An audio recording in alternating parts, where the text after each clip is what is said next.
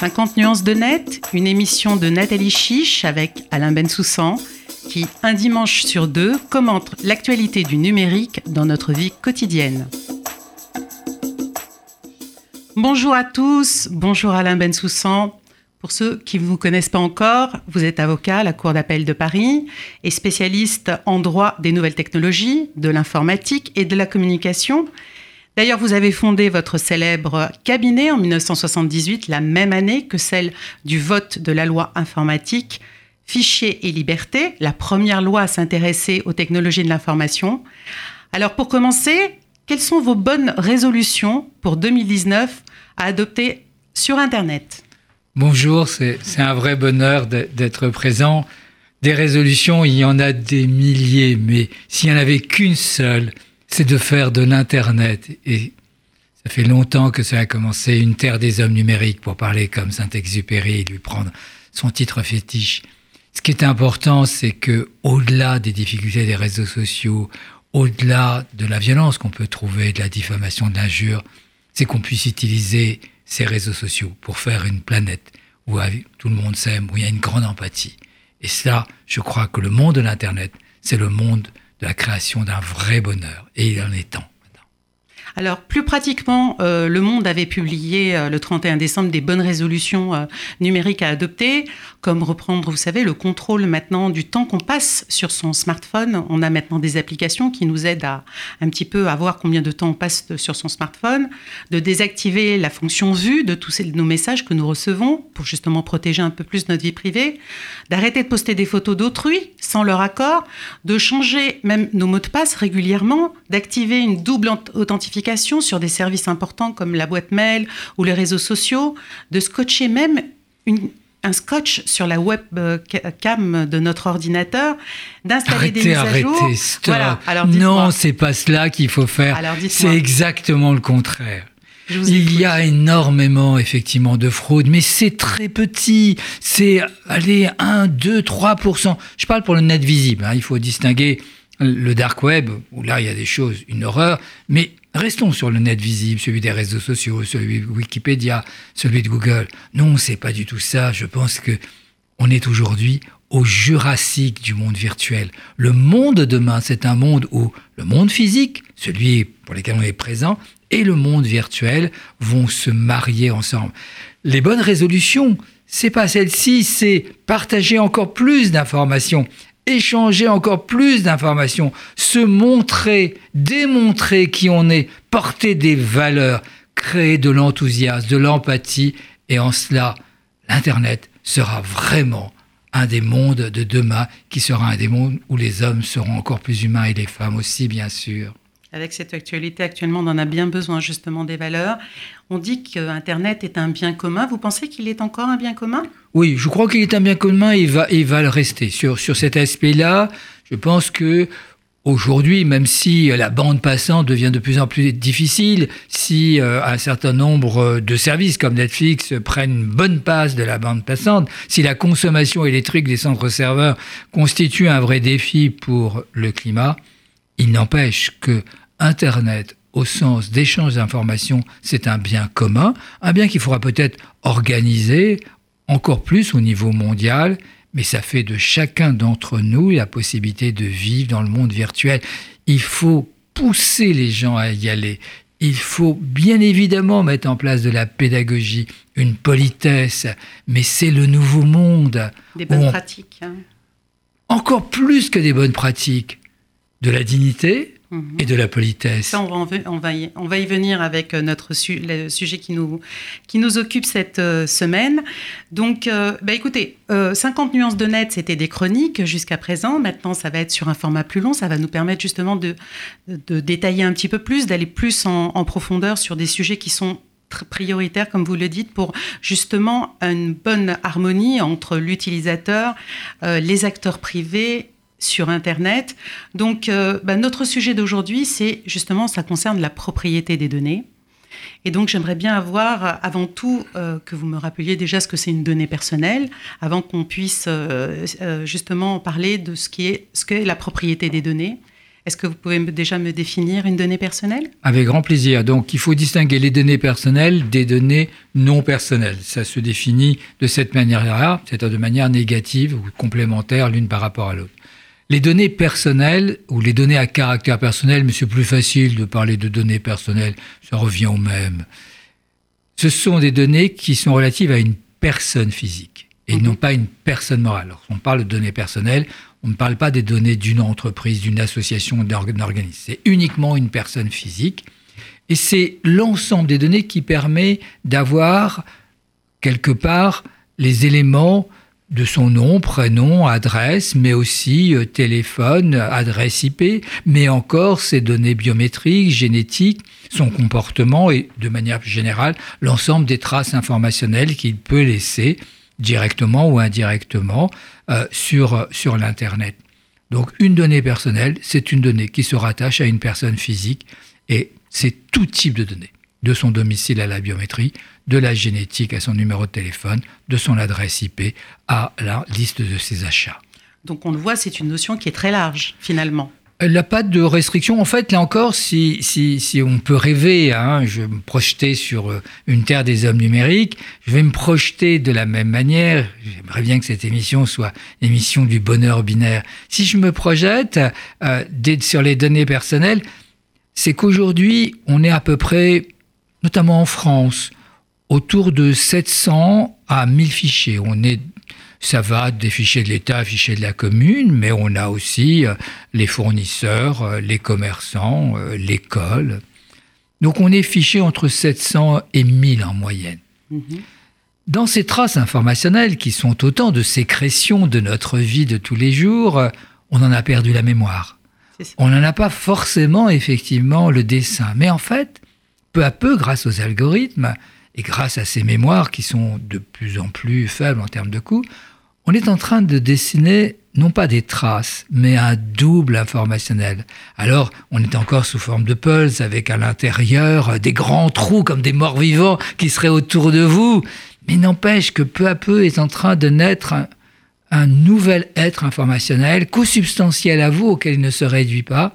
Et le monde de demain, c'est que ces données personnelles, ce ne sont pas uniquement des données, c'est moi. Moi dans la totalité de ma vie binaire. C'est ça l'enjeu pour demain. Donc en fait, on laisse plein de traces en allant sur Internet. Et donc vous dites que ça, donc c'est tous ces fichiers euh, que, qui nous, qui nous, enfin, qui nous ressemblent. Euh, justement, euh, qu'est-ce que vous pensez que qui, à qui profite l'utilisation de nos données personnelles? À tout le monde. À tout le monde. Mais encore, on à tout le monde, on va, ce qu'on appelle aux acteurs privés. oui, mais là, comme on dit. Je ne suis pas un défenseur des GAFA, mais je voudrais, je voudrais permettez-moi de, de, redessiner la situation. Nous sommes dans un précapitalisme. Nous sommes dans ce que j'appelle un don. Je donne mes données. C'est vrai que je les donne. Je même parfois même je les abandonne. Parfois elles peuvent revenir alors que je les avais complètement oubliées. Donc on est bien dans une logique de don, mais en contrepartie, c'est une contrepartie asymétrique, j'ai des services, j'ai des services gratuits. Et ce qui me paraît extrêmement important, c'est de ne pas enlever cette gratuité des services. Et pour cela, l'énergie, le pétrole, euh, c'est ces informations et ces données personnelles. Il y a un équilibre à trouver, mais bloquer toutes les données, c'est demain nécessairement avoir un financement payant de l'Internet. Il y a trois choses qu'il faut garder sur l'Internet. La gratuité, l'échange et qu'on soit tous à égalité. Et donc, quelque part, s'il n'y a pas une possibilité de valoriser les données personnelles, il n'y a plus de financement des grands centres de données, des grands systèmes de services. C'est exactement, on retrouve la même problématique sur les données personnelles comme sur la publicité. Si on empêche trop la publicité, si on est tous en navigation secrète et que on se réserve sa propre intimité, oui, bien sûr, il faut, mais pas tout le temps. Pourquoi? Parce qu'à ce moment-là, à ce moment-là, eh bien, il n'y a plus de financement par la publicité, il n'y a plus de financement par tiers, et il est plus possible effectivement d'avoir un Internet euh, où chacun se retrouve à égalité. La gratuité, quelque part, c'est aussi le partage. Donc, je pense qu'aujourd'hui, tout le monde profite du système, ne profite pas forcément à égalité, que le déséquilibre pourrait être réduit, mais entre zéro données personnelles et tout payant, Je préfère améliorer le système d'aujourd'hui. Comment l'améliorer justement Puisqu'on dit que si, enfin il y a un dicton célèbre qui dit que si c'est gratuit, si on va justement sur une plateforme, si c'est gratuit, c'est nous le produit. Alors est-ce que c'est nous qui sommes le produit ou est-ce que c'est euh, les acteurs privés justement qui gagnent de l'argent sur nous? Et alors justement ma question est la suivante est-ce qu'on va vers un droit de la propriété donnée pour savoir à qui appartiennent nos données justement? Alors, restons d'abord sur le produit, et puis je vous propose d'aller vers le droit ensuite. Sur le produit, est-ce que je suis le produit Mais non, je ne suis pas le produit. Mes données personnelles, mon nom, mon prénom, euh, le fait que je sois intéressé par avoir des, rollers, ça fait pas de moi un produit. J'existe dans mon ethnicité, j'ai une âme et que cette âme s'inscrive physiquement et demain dans des données, je ne crois pas que je sois le produit. En aucun cas, personne n'a rien acheté, personne n'a rien vendu. La donnée personnelle, c'est de l'énergie qui permettra de mieux me servir ou de mal me servir. Donc quelque part, on voit bien qu'il y a un équilibre à trouver et du contrôle à faire. Mais je ne suis pas le produit. Euh, le fait qu'on utilise mes données pour demain, quelqu'un d'autre, vendre un produit plus affiné me concernant, ben, je ne trouve pas ça complètement ridicule. Alors, qui est propriétaire des données? Même si je ne suis pas un produit. D'abord, je crois que c'est un droit naturel. Chacun d'entre nous dit c'est mon nom, mon prénom, mon adresse, mon numéro de téléphone, mes données. Mais il n'y a pas de propriété sur les données. Il n'y a dans aucun pays un droit qui dit vous êtes propriétaire des données. Et le premier combat que moi je mène aujourd'hui, c'est pour la reconnaissance de la propriété de chacun d'entre nous sur ces données. Et là, ça ne fait pas de moi un produit. Et l'idée, c'est communiquer ces données dans un cadre qui reste maîtrisé et maîtrisable. L'enjeu, c'est cet échange qui est aujourd'hui en termes, en termes de dons et de services un peu asymétrique. Et demain, l'idée, c'est de réduire l'asymétrie pour que je puisse profiter encore de services gratuits, c'est-à-dire financés par tiers, et dont je suis un des enjeux euh, de euh, la communication pour mieux commercialiser des produits vis-à-vis de ce que je souhaite. Alors on l'a vu l'année dernière, et d'ailleurs ça a été traité dans une des chroniques de 50 nuances de net, il y avait vraiment deux courants, la marchandisation, la protection des données versus la marchandisation des données, que prenait justement euh, Gaspard Koenig avec son think tank euh, euh, Génération Libre, je crois. Et donc, et, en fait, pour la CNIL, la CNIL pense que les données, c'est comme une partie de notre corps, c'est-à-dire qu'elle assimile ça à, notre sang ou à une partie de notre corps.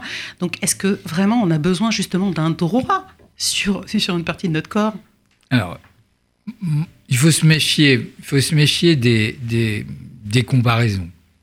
Je ne crois pas que la donnée euh, personnelle soit une partie de mon corps.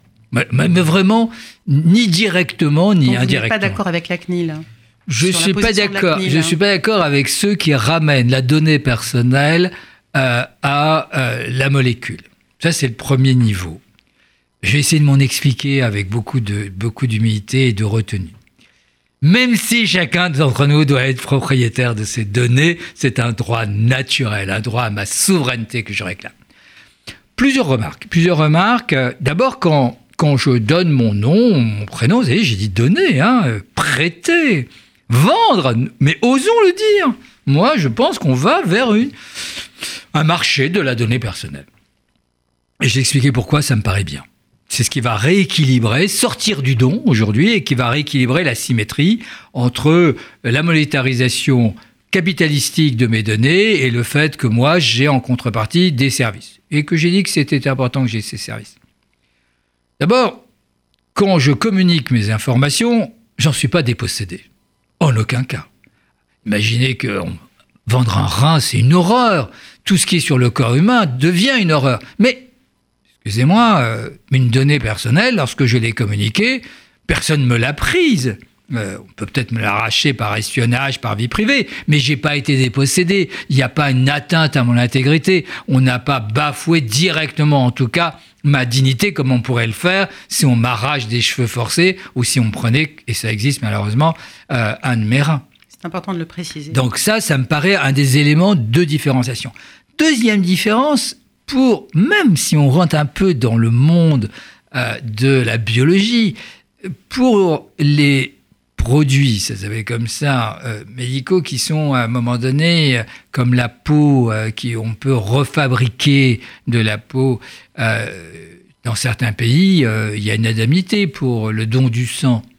Mhm. Donc, vous voyez qu'on pourrait considérer que dans la mesure où je ne perds pas mes données, que de même pour parfois certains éléments du corps humain peuvent être transférés en choses. Bon, je ne suis pas très favorable à ça, mais je ne suis pas un spécialiste de ce domaine, je ne sais pas les besoins médicaux. Donc j'oublie. Et moi, ce que je dis, c'est qu'il n'y a aucune dépossession, il n'y a aucune indignité par nature comme l'emprise sur le cœur humain. Et donc, en me mettant propriétaire de mes données, je redonne ma souveraineté sur mon expression informationnelle, je garde la maîtrise, je fais le contrôle, c'est déjà l'article 1er, deuxième alinéa de la loi informatique fichier liberté. Donc la propriété, c'est tout simplement, c'est tout simplement euh, le droit naturel qui fait que c'est à moi. C'est à moi parce que je le ressens comme étant à moi. Ce qui est oui, allez-y. Non, non, allez-y. Non, non, je voulais rappeler l'article 1 justement de la loi informatique et liberté qui dit que l'informatique doit être au service du citoyen. Oui, c'est une, c'est une très jolie formule. Donc, euh, quelque part, il y a bien un aspect protection. Mhm. Et jusqu'à maintenant, le règlement général pour la protection des données personnelles et beaucoup de réglementations dans le monde autour de la donnée personnelle créent des droits de protection. Le problème des droits de protection, c'est qu'ils sont complexes. Euh, le, droit d'accès, le droit de questionnement, le droit d'opposition, le droit à le droit à durée de conservation, euh, le droit à la portabilité. Tout ça, c'est bien, mais c'est un peu complexe.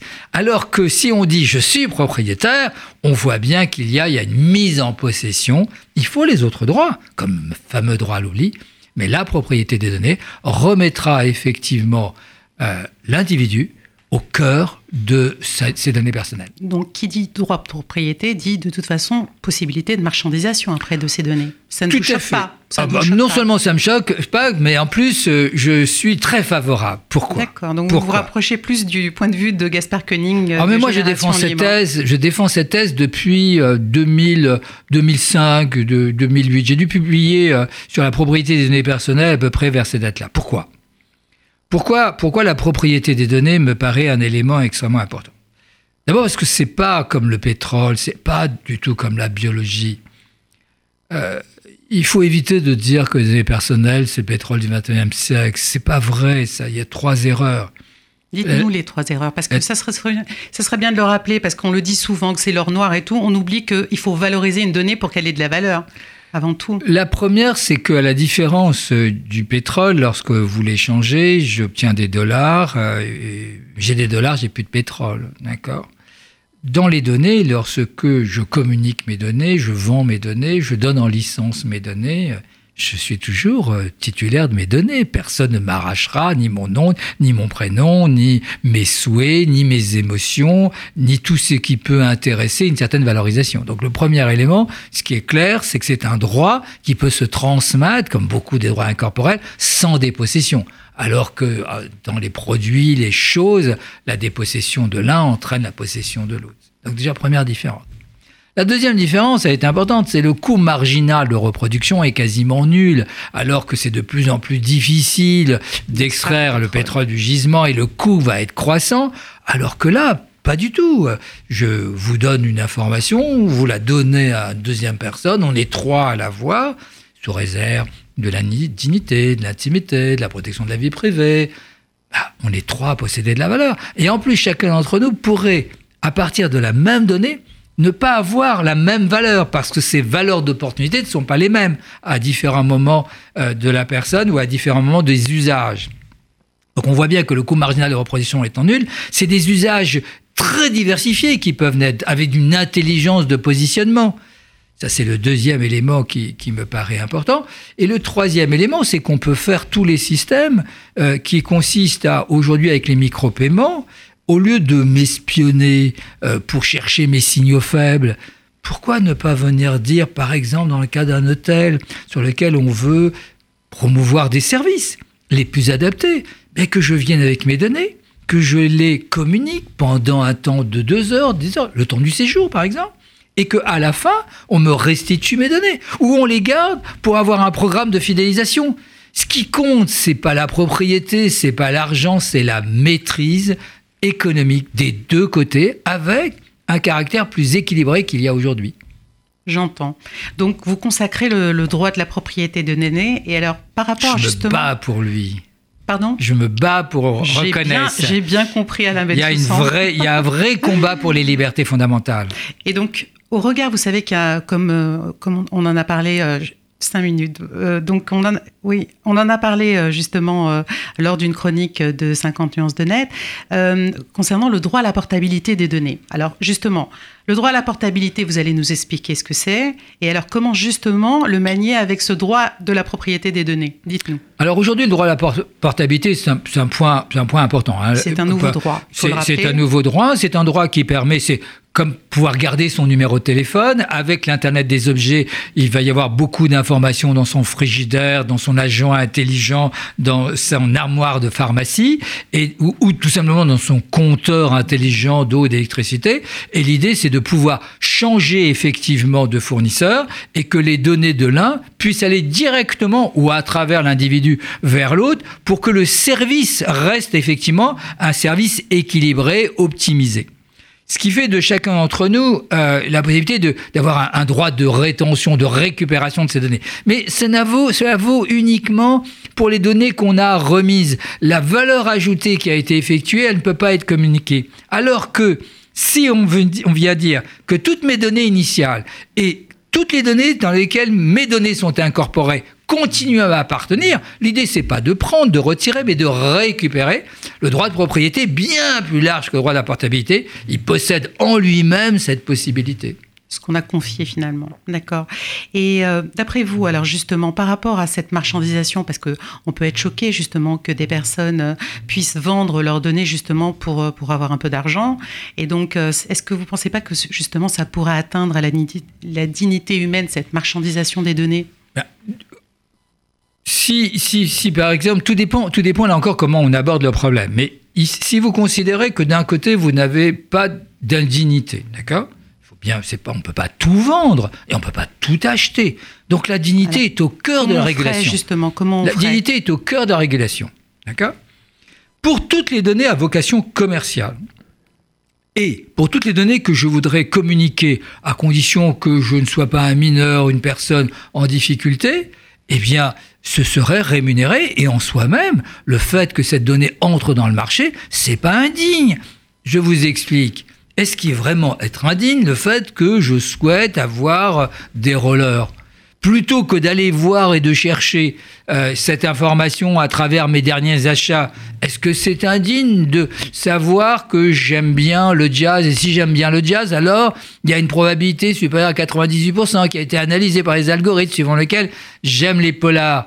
Mais plutôt que d'essayer de détecter ces signaux faibles de manière euh, comme des espions cachés, pourquoi ne pas demander à la personne qui est en pouvoir de vous donner ces données Donc vous parlez du consentement, ah, c'est de ça dont vous parlez. Du consentement sur la façon d'utiliser mes données, mais pas gratuite, pas gratuite, payante. Si elle a une valeur, je veux un retour sur investissement dès le moment où cette valeur est partagée par d'autres. C'est aussi simple que ça. Est-ce que ça existe dans d'autres pays déjà, la, marchandise, enfin la propriété, le droit à la propriété des données? Alors, il y, a, un paradoxe. Il y a un paradoxe. Il y a un paradoxe. Il n'existe pas dans le monde euh, de euh, encore de droit de la propriété des données, bien qu'il y a un courant hein, général. Vous trouverez une littérature extrêmement importante à travers cette. J'ai cru comprendre qu'il y avait le Brésil qui s'est intéressé. Alors, le Brésil s'est intéressé, mais on est encore entre la limite de propriété et protection. On est, on est sur des titularité forte, hein, forte, mais jusqu'à la marchandisation, la question peut, se poser. On est à la lisière. D'abord, il faut savoir que ce droit a été reconnu par Facebook. La première reconnaissance en creux, c'est Facebook. Qui, dans le cas de Facebook, dans les cas, et tout le monde a copié, hein, il est indiqué que l'individu, chacun d'entre nous, accorde une licence non exclusive à Facebook est gratuite. Mais si j'accorde une licence, c'est qu'a priori je suis propriétaire, sinon je ne pourrais pas accorder. Donc vous voyez que déjà il y a un droit naturel, droit de confiance qui s'est euh, généralisé à travers cette notion de licence qui a été repris par l'ensemble des opérateurs. Deuxième élément qui, me, paraît important au niveau de la, de, de la propriété, c'est que on peut considérer, on peut considérer demain que chacun d'entre nous définit sa règle du jeu sa règle du jeu, avec une charte. Et quand on rentre dans mon espace, bien, je dirais ce que j'accepte et ce que je refuse. Eh bien, écoutez, on va rester sur la règle du jeu à définir. C'est tout un programme. Merci beaucoup, Alain Bensoussan.